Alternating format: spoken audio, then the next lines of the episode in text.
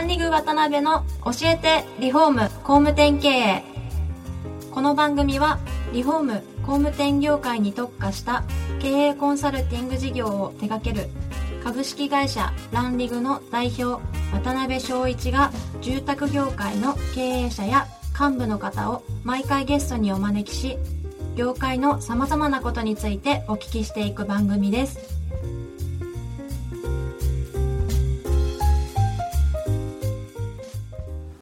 皆さんこんにちはさあ今週も始まりましたランリグ渡辺の教えてリフォーム工務店経営アシスタントの牛久保ですパーソナリティの渡辺です。渡辺さん今週もよろしくお願いしまよろすしくお願いします。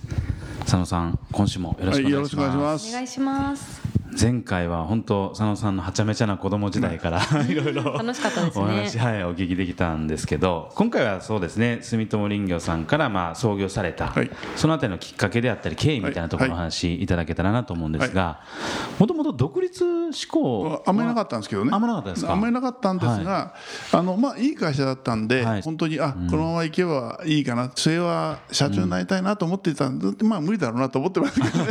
まあ役になりたいなとは思ってましたけどね。え。ーただねその時あの、はい。成績が非常に良くなっちゃったんで、お客様がですねかなり増えたんですね。そうでしょうね。そして、まあ、44で独立したんですが、はい。それまでの間にはですねかなりのお客さんがいて、はい。そのお客様の今度は家ですね、うん。建てた新築で建った家を今度は、あのいわゆるちょっと増築してよとかあの改装したいんだとか、そういう話が非常にありまして、でもね当時の住友に儲かってた話があんまりやれなかったんですよ。あーまあまあね。やれないことはなかったんですけどね、あのいわゆるこう1000万円以下の工事は点数にならなかったんです、うん。営業点数にはならなかった。なるほどなるほど。ということはやらないわけですよ。そうですよね。だっていくらやったって点数にならなきゃ、自分のね業績も上がんないし、はい。ということもあって、せっかくそういうお客さん来てもね、はい。なかなかこう真面目にこうお付き合いね、で、まあ、工務店の方やなんかに、はい。まあ下請けのとこに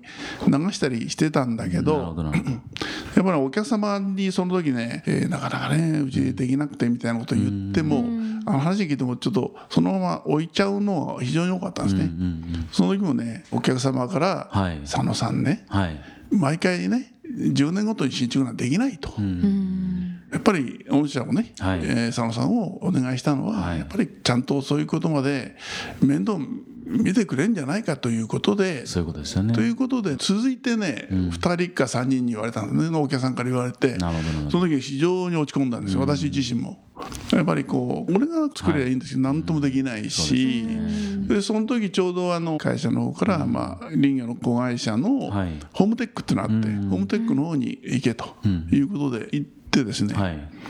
でその時あこれだと思ったんですね。はいはいはい。でその時もね、その会社も200万以下は点数にならないみたいなことがあったんだけど、じゃあ200万以下だったら俺がやれば、はい。でも一番お客さんやってほしいのはそこだと。そ。こだったんですよね。うんあの大きいのはねそうなんだけどなかなか小さいのはやるとはないんじゃないかと、そうすればこの20年もお世話になった会社とバッティングすることもないし、確かに俺がやろうと、うんうん。それが本当のところですね。あその時も3か月ぐらいでもう会社辞めるって言ったんですよね。あそうなんですね。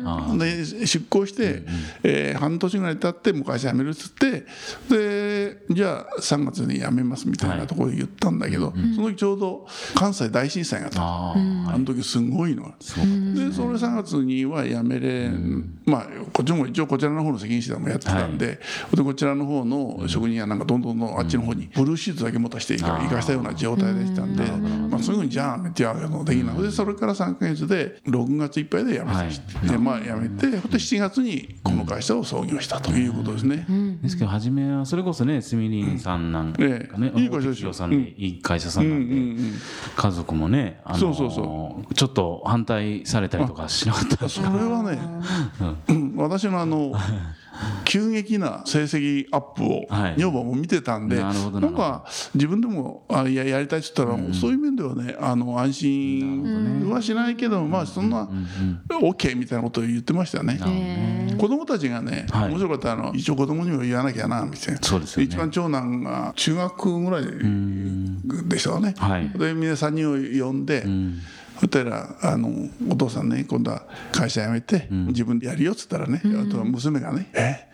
うち貧乏になっちゃうの?」みたいな。まあそうねイメージはね。え？うち貧乏なんの？みたいな言われましたよ。はいはいはい。そしたらおばあさんはやっぱり貧乏なんかはないけど、まあ、お父さん頑張ってもらってみたいな、はい。であのでもね社長やるのよっつったらね、はい。3人とも「賛成!」みたいな「え社長なの？賛成!」みたいな。まあ確かにつ力強い言葉ですよね社長。かっこいいですもんね。それをそれは覚えてますよ。なるほどえねーでもまあ、みんなの、いわゆるこうやだやだとかね、心配もなく、あの船出できたっていうことは非常にそうですよね。良かったですね。うん。創業当時にそうしたら失敗されたこととかなんか印象に残られてるエピソードとか、最初はやっぱりね、最初はあの大きい会社にいたんで,、うん。そうですそよね。の信頼とか信用っていうものはね同じレベルで見てるんですよね、独立して多分してる人は。うんうんでただ俺が佐野と申しますのは言ってもはい。バックに大手がいると、やっぱりそのみんな後ろ見ながら、大丈夫でしょっていうことを見てるんだけど、全くバックがいませんし、まあ、自分のこれしかないわけですからね。はい。そうですね。これに対するね信頼とか信用とかいうものに対してはね、もうそれは多分創業者っていうのはみんな相当苦労したんじゃないですかね多分ね、まあ、まあ私もそうですけどね、お客さんをどういうふうに開拓されたんですか初めは。これがねはめっちゃめちゃね。楽な方法を考えて楽な方法。はい。僕はね筆豆さっきもあのいろいろ書いてあるって言いましたけど、筆豆なとこがあって、はい。はい。前の会社でも会長とか所長やってる時ですね、お客さんに会うと必ずこう、うんうん。はがきを送ってたんですよね、はい。本当に送ってたんですよ、でそれを全部取ってたんですね、はい。コピーして。あーなるほど。その住所から始めて。だからそこ行くと、はい。お客さんがねまあ行ってもいいだろうと思ってたんですよ、もう何十200万以下はあんまりバッティングしないし、はい。ということで。それで,、はい。でその後回ったら、みんな分かってるんですよね。お客さんは相当はありましたけど、うんうんあのお客さんも私がもらったっていうの全部分かってるって契約の時とかね、その時も全部挨拶してるし、はい。でそういうことで非常にまあいい印象があって、でもう何でもやりますよみたいな子もはい。一つね、あのまあ林業でもバッティングしないし、まあ、あの細かいことはもううちに任せてくださいみたいな。